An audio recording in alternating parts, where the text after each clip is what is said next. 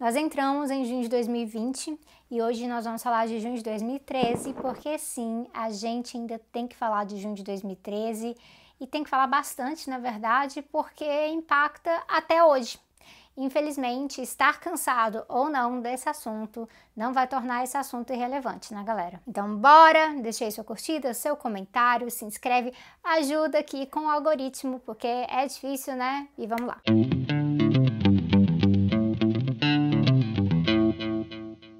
Eu fico pensando se tem algo sobre junho porque tanta coisa estoura em junho, o mês de junho. Os últimos dias mesmo, né, foram bastante intensos ao redor do mundo.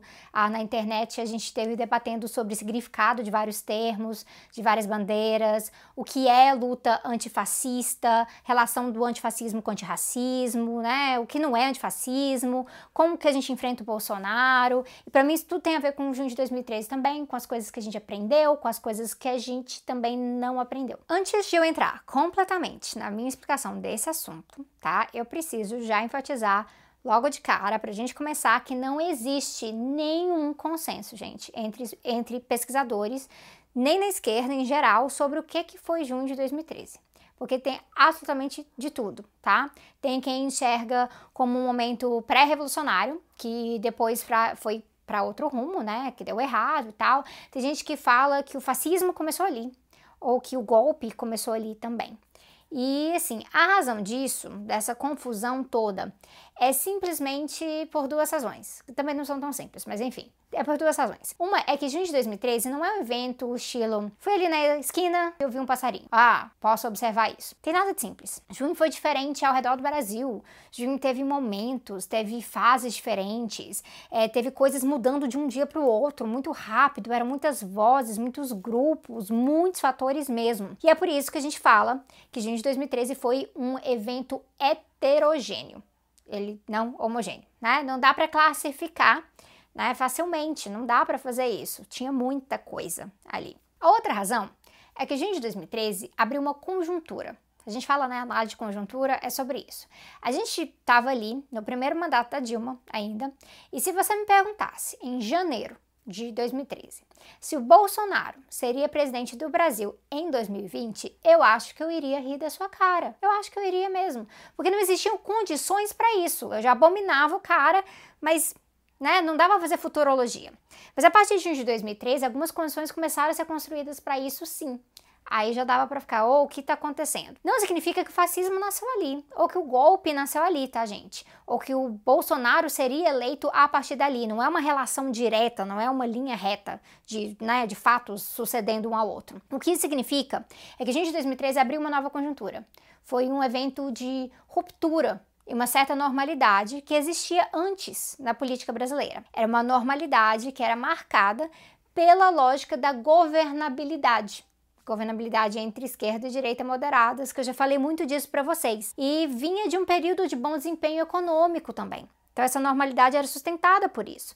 Tinham índices sociais que estavam melhorando também. Então, parecia que as coisas, olha, estão ficando meio que estáveis, dentro do capitalismo, mas um pouco estáveis. Mas junho de 2013, essa opção. Justamente naquele momento, porque uma combinação de fatores acaba ocorrendo.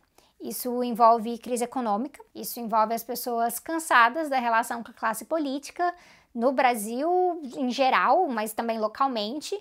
Isso vai aí soma questões sobre a Copa, né? No momento que as várias organizações de esquerda estão fazendo ações importantes, porque estava rolando greve, estava rolando manifestação, ocupações, não começou só ali em junho.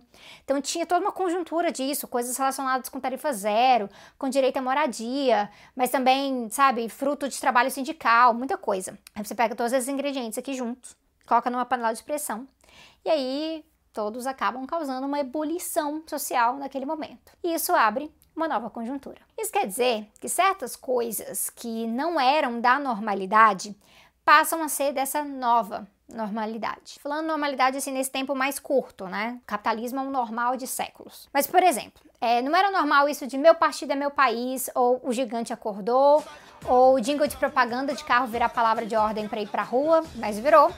E aí isso mudou a relação da população com os três poderes. É, não, não foi do nada A gente que trabalha com o materialismo histórico, com o nosso método, a gente sabe que as coisas não surgem do nada, mas essa ebulição ela provoca mudanças, porque é, é, é, algo que é com muita potência. E daí que vem esse papo mais recente, por exemplo, de reforma política, que já existia antes, mas ele acaba tomando um corpo diferente. É, tá aí, eu vou falar de jeito. Quando se abre uma nova conjuntura, os fenômenos tomam um corpo diferente, ou outros fenômenos novos acabam surgindo também. Por conta dessa heterogeneidade, heterogeneidade, heterogeneidade, por conta de junho ser mais heterogêneo, é, não ser uma coisa só, e por conta de abrir também essa nova conjuntura, junho de 2013 tem mais mistérios a desvendar. Né? É, é, é complicado. Então, isso torna um consenso científico e político sobre junho muito mais difícil de construir. E é aqui que eu entro com a minha pesquisa, essa pesquisa que vocês conhecem, essa pesquisa que consumiu boa parte da minha saúde mental nos últimos anos e que você pode ler tudo sobre ela nos sintomas mórbidos, vocês já estão cansados de me ouvir falar disso, assim, muitos de vocês já leram, que é super legal também. Quem já leu, inclusive, vai sacar bem o que, que eu quero falar nesse vídeo, porque tem muita discussão sobre junho aqui.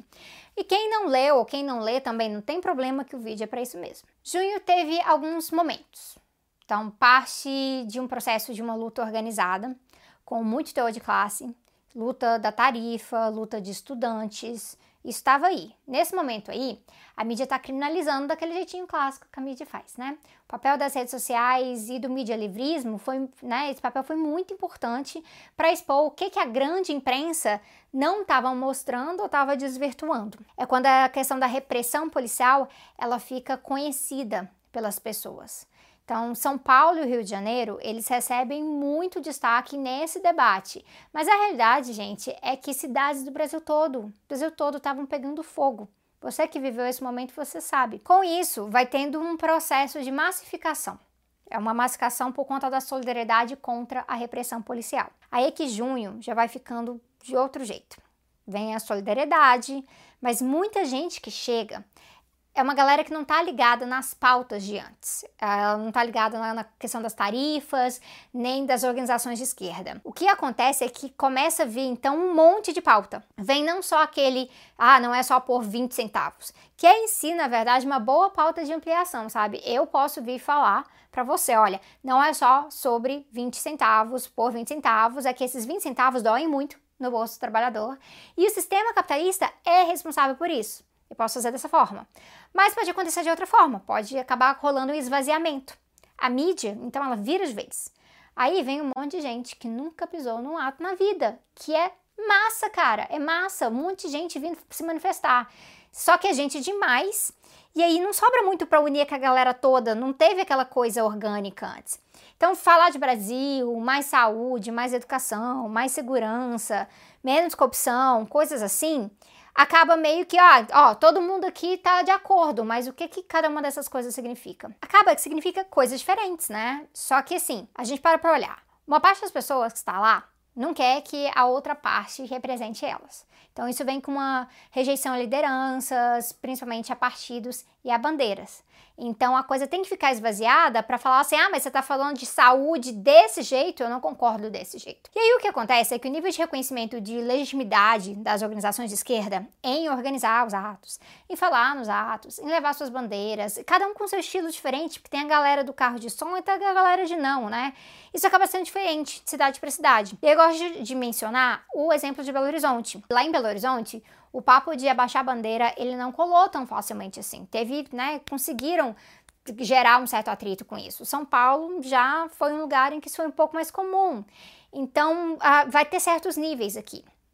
E depois o desenrolar disso tudo, vocês já sabem, né? O, o, negócio fica bem grande, mas depois esvazia de novo e a gente, né, vai ter gente na rua na época da Copa, um ano depois. E tem um vídeo sobre a Copa aqui no canal, sobre a Copa, os protestos, a pesquisa que eu fiz naquela época, mas eu não vou entrar nisso aqui, né? O vídeo tá aqui. Mas na época da Copa já vai ser bem menos gente. O que acontece é que em junho de 2013, junho de 2013 em diante, esses esvaziamentos né, de pautas, isso acaba gerando uma oportunidade gigantesca.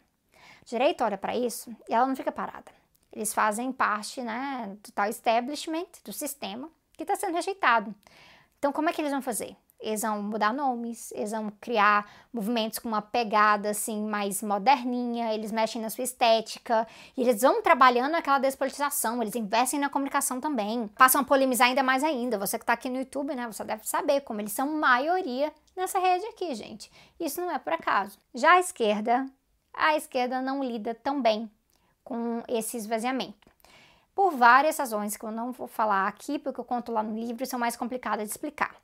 Mas uma das razões, inclusive, é olhar para as multidões de junho, existir disputar porque elas não chegam prontinhas, amando a esquerda organizada. O pessoal não chegou ali falando socialismo, ah, então não, ah, não serve. Outra razão seria olhar para as multidões e aí se empolgar demais e falar, né, ah, então tudo bem esse esvaziamento, porque é um jeito de acolher, é um jeito de se conectar com essas pessoas, a gente não pode assustá-las, né? Mas aí apenas uma minoria, geralmente uma minoria já mais curiosa, que quer se politizar, acaba colando junto.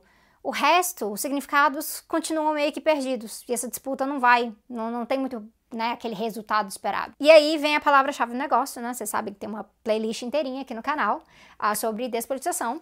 Eu falo de pós-política, eu falo de ultrapolítica, de como pautas são esvaziadas e ideias falsas são plantadas para criar uma armadilha para a esquerda. Assim, a questão de falar tudo isso, sobre sete anos atrás, é que aquela conjuntura de esvaziamento, de despolitização, que a direita soube aproveitar melhor que a esquerda.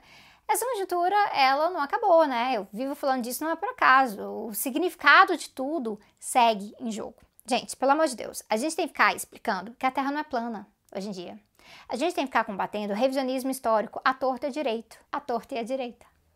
O esvaziamento, ele ocorre todo dia. Quando, quando eles falam, né, que ah, qualquer coisa à esquerda do Bolsonaro é esquerda, ou pior, que é comunista, eles fazem isso com um objetivo, que é para poder propagar o anticomunismo, que é uma característica do fascismo. Não só fascista anticomunista, tá bom? Mas é uma característica do fascismo também. Quando eles falam que não tem mudança climática, não é assim, ah, estou negando a ciência somente. É para poder passar motosserra em tudo ou passar a boiada do Salles, né? E aí, gente, quando tem pautas muito em alta, como essas no momento, né, como isolamento social, como antirracismo, antifascismo, e o próprio fora Bolsonaro, que está sendo tratado o tempo todo. Uma lição que fica é para a gente não abrir mão de disputar os significados. Significados valem muita coisa. Eles não podem ser só baseados numa definição simples de dicionário, falar, olha, é isso e isso é diferente daquilo. Esses significados, eles têm histórico, eles têm contexto e principalmente, pelo menos pra gente, esses significados eles têm luta. Então é importante que as pessoas saibam a parte da luta. Então politizar não é de jeito nenhum um negócio de fazer uma cartilha e falar, olha, isso aqui tá certo, isso aqui tá errado. Não é ficar cagando regra, tá, gente? Não é. Se tá fazendo dessa maneira, não tá dando certo. E assim, quem chegou agora e tá se situando, essas pessoas precisam sim ser acolhidas, mas através do debate, com a história, com o significado, chamar para luta. Para mim, essa é a melhor forma de acolher realmente. E tem que mostrar a solidariedade, porque essas são ações que politizam. E no caso de quem é oportunista, do lado de lá e está se apropriando, as pessoas estão despolitizando diretamente, ativamente. E aí a gente tem que criticar mesmo. Porque a pós-política, que eu falo o tempo inteiro, ela não surgiu do nada, gente. Ela, então, assim, a gente não pode deixar isso piorar. Mais uma coisa ser capturada pela pós-política. Eu não vejo, olhando para essa conjuntura, eu não vejo como muito sábio deixar de falar nosso, das nossas pautas, dos nossos significados, porque é um momento de unidade. Calma aí, unidade não é um negócio tão simples assim. Não é só. Pff, pintou tudo de uma cor. Isso deu errado em junho de 2013, quando tentaram colocar coisas como somos a rede social, né? Depois o pessoal descobriu que na rede social tem de tudo, tem todas as ideias. E olha, gente, a gente aí, ó, brigando no Twitter todo dia. Até nas alianças táticas. Né? É, é, bom a gente falar disso. Até nas alianças táticas, assim, né, numa frente ampla contra o Bolsonaro, em que a gente vai ter que se aliar muito pontualmente, muito pontualmente mesmo, gente, tá? Com uma galera que também tá do lado de lá. Uma galera diferente da gente, oposta a gente, mas só no ponto Bolsonaro a gente se junta. Só nesse ponto especificamente. Nem isso significa que a gente deve se diluir e ir naquela onda né? A gente deixar de fazer críticas, a gente deve continuar disputando contra o esvaziamento de pautas. Tem que trazer o nosso programa. Isso é importante porque numa frente ampla, assim, se alguém fala qualquer coisa além de fora Bolsonaro, certamente vai ter diferenças. E essas diferenças, olha só, essas diferenças não são velhas disputas do passado que a gente tem que abrir mão pelo bem comum. O que é o bem comum? Na verdade, são disputas políticas que são importantes e impedem que a gente saia perdendo assim de WO, sabe? Ah, toma aí, eu deixo vocês fazerem o discurso hegemônico. Despolitização é um negócio muito sério. E aí, esse junho de 2013 ensinou algumas coisas. É que essa conjuntura de despolitização em que a gente vive, ela ainda não acabou. Junho ainda tá aqui. É junho, literalmente. Na verdade, essa conjuntura, ela se aprofundou. A gente tem muito o que disputar. E vocês que acompanham aqui no canal estão ajudando a disputar junto. Eu vejo vocês semana que vem.